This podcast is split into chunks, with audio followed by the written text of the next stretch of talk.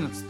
А забивающий скотину виновен. Не только забивающий, но и всякий лишающий жизни любого из зверей, скотов, птиц, рыбы, гадов, которые, э, когда режь закалывает или убивает ударом, тоже виновен. Души животное, пока не умрет, это порождение убоя.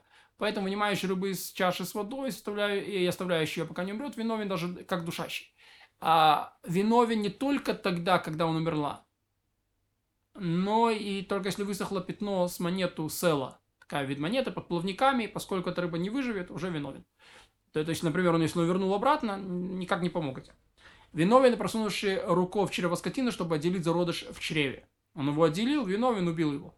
Бывающие насекомых, плодящих, размножающие от, сам, от самца и самки, или зарождающиеся в пыли, как блохи, виновен. Именно то, что от самца и самки.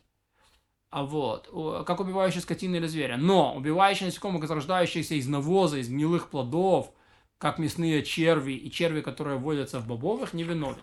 Запрещено в шаббат, но не виновен. Выбирающий в шей из одежды в субботу может вынимать в шей и выбрасывать их, и разрешается убивать в шей в субботу, поскольку они зарождаются от пота, и они мешают человеку, то это разрешено. Так считает Рамбам. Если укус зверя насекомого наверняка смертелен, как мухи из Египта, да, и осы из Ниневина, скорпионы из Диабены, змеи из земли Израиля, бешеные собаки. Повсеместно разрешено их убивать в субботу, как только увидишь. А прочих вредителей, если они гонятся за человеком, разрешено убивать, но не в том случае, когда они сидят на месте или убегают от человека. Тогда их убивать нельзя. А если раздавили их нечаянно и на ходу и убили, это разрешено. Сдирающий кусок шкуры достаточно, чтобы сделать амулет, виновен. И, а выделывающий кусок шкуры кожи достаточно, чтобы из них сделать амулет виновен. Неважно, выделывает он кожу или высаливает, поскольку высаливание – часть выделки. Но нет выделки для пищевых продуктов. И, и выскребывающий кусок кожи достаточно, чтобы сделать амулет, виновен. А что значит выскребать? Убирать волосы или шерсть шкуры после смерти животного, чтобы разгладить поверхность кожи. Отделяющий доксустус от клафа – это порождение снятия кожи. Да? Доксустус – это, э, это внешний слой э, извините, внешний слой это клав, внутренний слой это дуксусос, ты их разделяешь. Вот. По, по например, на внешнем э, э, внешний слой клав, на нем пишется тфилин, вот, а мизузу пишется на дуксус, то есть на внутреннем стороне. То, что прилегает к мясу животного. Теперь, если ты отделяешь это, то тоже виновен. Нельзя мять кожу ногами, чтобы она затвердела, распечатать ее рукой, растягивать и выравнивать, как делают изготовители мешков.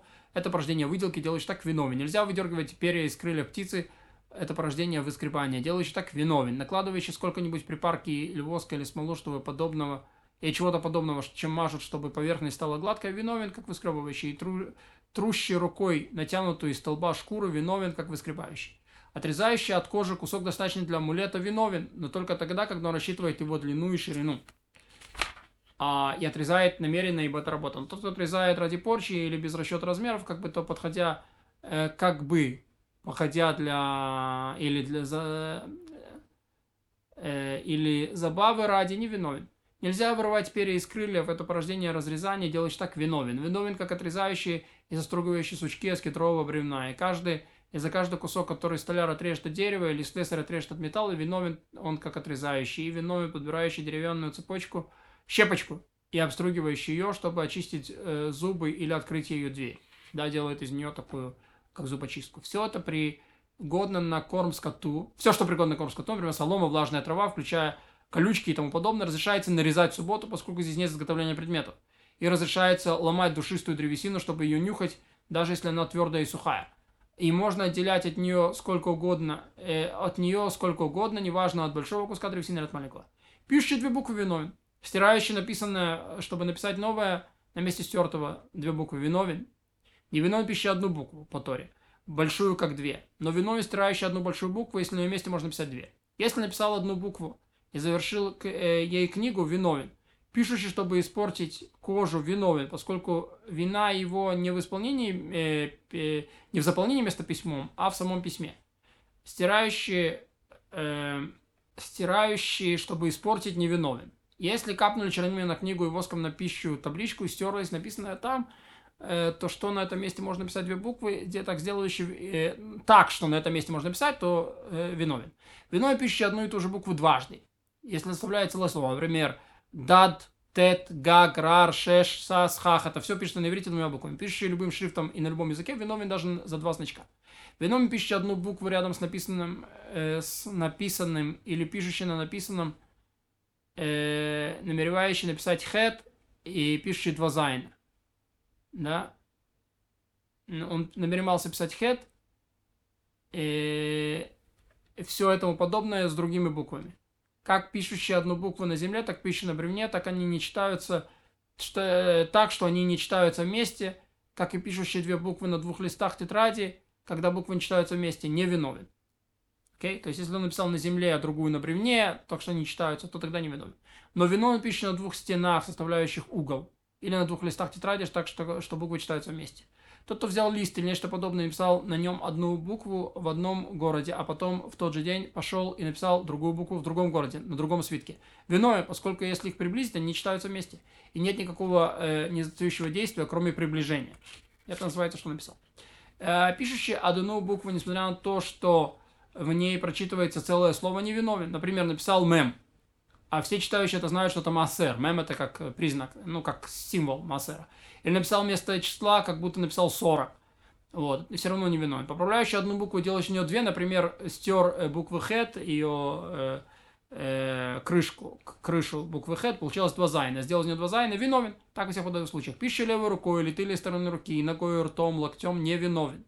Левша пиша правой рукой, которая для него, как левая рука, э, э, э, не виновен. А если написал левой, виновен. Владеющий двумя руками одинаково виновен, если пишет как правый, так и левый. Если ребенок держит перо, а взрослый держит его руку и пишет, взрослый виновен. Если же взрослый держит перо, ребенок э, держит его руку и пишет, не виновен.